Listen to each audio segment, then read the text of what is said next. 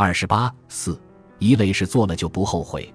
某日我从盲人按摩所回家，晚上九点多了，那条人行道上过往行人已少，街步履匆匆，而我走得从容不迫。在过街天桥的桥口，我被一个女人拦住了。她四十多岁，个子不高，短发微胖，衣着整洁。她身边还有一个女人，身材高挑，二十六七岁，穿得很正规。胸前的幼儿兜里有一个一岁左右的孩子在睡着。他一手揽着幼儿兜，一手扶着幼儿车的车把。幼儿车是新的，而他一脸的不快与茫然。拦住我的女人说：“年轻的女人是他的弟媳，小两口吵架了。”他弟媳赌气抱着孩子要回老家，而他追出来了。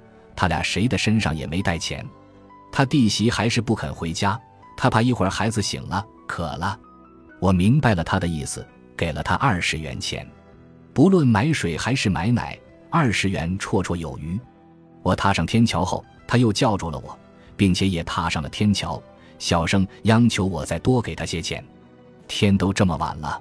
我怕我今晚没法把我弟媳劝回家了，可我们在哪儿过夜呀？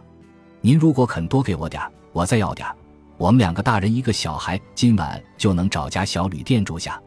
我望一眼那年轻的女人，她的脸转向了别处。我略一犹豫，将钱夹中的二百多元钱全给她了。隔日在家看电视，电视里恰好讲到各种各样行乞乃至诈骗的伎俩。而苦肉计是惯技之一，我便不由得暗想：昨天晚上自己被骗了吗？我之所以将钱包里的钱全给了那个女人，另一个女人身上的小孩子起了很大的作用。但我毕竟也不是一个容易轻信的人，我是经过了判断的。像他们那样乞讨，预先是要有构思的，还要有道具。果然是骗器，孩子和幼儿车岂不一样成了道具了吗？而且。构思甚具创新，情节既接地气又不一般化。问题是，那么煞费苦心，一个晚上又能骗到多少钱呢？也许有人会说：“你不是就给了二百多元吗？一晚上碰到两个你这样的人，一个月就会骗起到一万五千多，而且只不过是半个夜班三四个工作小时的事，被他们骗了，对辛辛苦苦靠诚实的劳动每月才挣几千元的人是莫大的讽刺。”你被骗了，其实也等于参与了讽刺。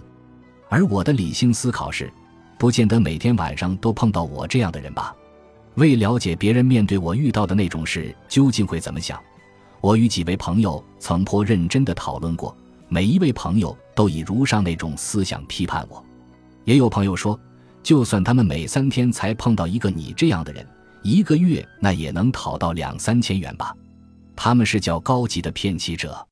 不同于跪在什么地方见人就磕头那一类，对于那一类乞讨者，给钱的人往往给的也是零钱，给一元就算不少了，给十元就如同大善人了。可你想，他们那故事编得多新，使想给他们钱的人少于十元根本给不出手。而且呢，你也不要替他们将事情想得太不容易了。其实呢，在他们跟玩似的，预先构思好了故事，穿得体体面面的。只当是带着孩子逛逛街、散散步了，锁定一个目标，能骗多少骗多少。即使到十点多了一个也没骗成，散散步对身体也是有益的嘛。我认为朋友的判断不是完全不合逻辑，但我又提出了一个问题，即就算我们所遇到的类似的事十之八九是骗，那么总还有一两次可能不是骗吧？于是事情会不会成了这样？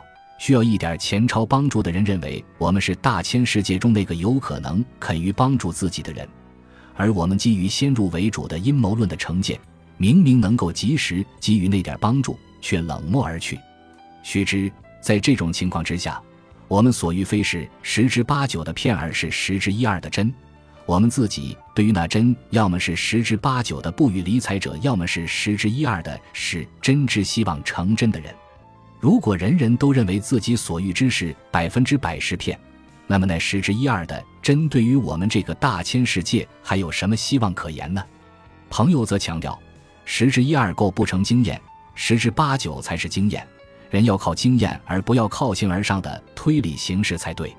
然而又数日后，我竟在一家超市再次遇见了那两个女人，年轻的仍用幼儿都带着孩子，年长的推着那辆幼儿车。他们对我自是一再感谢，还给了我二百多元钱。我也没来虚的，既还便接了。我觉得他们是真心实意的要还。原来他们租住在离我们那一小区不远的平房里，与十之八九的骗不同的十之一二的他们，偏巧让我碰上了。十之一二的我这样的非阴谋论经验主义者，也偏巧让他们碰上了。所谓极少数碰上了极少数，在中国其实没有谁好心施舍十次却八九次都被骗了。更多的情况是，一个人只不过发扬好心了一两次被骗了，那又怎样呢？不就是几元钱、十几元钱的事吗？值得耿耿于怀一辈子吗？难道中国人都想做一辈子没被骗过的人吗？连上帝也受过骗，诸神也受过骗，撒旦也受过骗，不少高级的骗子也受过骗。身为人类，竟有绝不受骗之想，乃人类大非分之想，可谓之曰超上帝之想。此非人类之想，亦非诸神之想。故若世上有一个人是终生从未受过一次骗的人，那么，此人不论男女，必是可怕的。当然，我这里仅指面对乞讨之手的时候。君必知，某些有此经历并受骗过一次，并因而大光起火发誓以后再也不给予的我们的许多同胞，虽一生不曾行乞，但有几个一生不曾骗人呢？他们中有人甚至骗人成习，而且骗到国外去。早年间出国不易的时代。在外国使馆办理签证的窗口前，他们往往编一句谎话，紧接着另一句谎话，所编故事的水平一点儿也不逊于街面上的骗妻者。己所不欲，勿施于人。这话在许多同胞内心里的解读，其实是“尔所不欲，勿施于吾”。在现实中的现象，则往往是“无欲，故施己所欲于人也”，并且从不内省这理由是否具有正当性。面对乞讨之手。我的经验是，骗子即从头脑中闪过，变信的直觉蓦然而过，内心不必有什么不安。若直觉意使自己相信了，失语了，即使人人皆为弱智，亦当不悔。那样的时候所做的那样的事，是人生做了最不值得后悔的事之一种。以上都是些鸡毛蒜皮的人生经验，与成功学无关，与名利更无关，与职场为卧、业界谋略也不搭界。概言之，不属于智商经验，也不属于情商经验，我自谓之曰琐碎心性经验。大人物们无需此类经验，他们的心性不装那等琐碎。但我们不是大人物的中国人，基本上终日生活在琐碎之中，我们之心情也就只能于琐碎之中见悟人性之出地。二零一六年八月二十七日于北京。本集播放完毕，感谢您的收听，喜欢请订阅加关注，主页有更多精彩内容。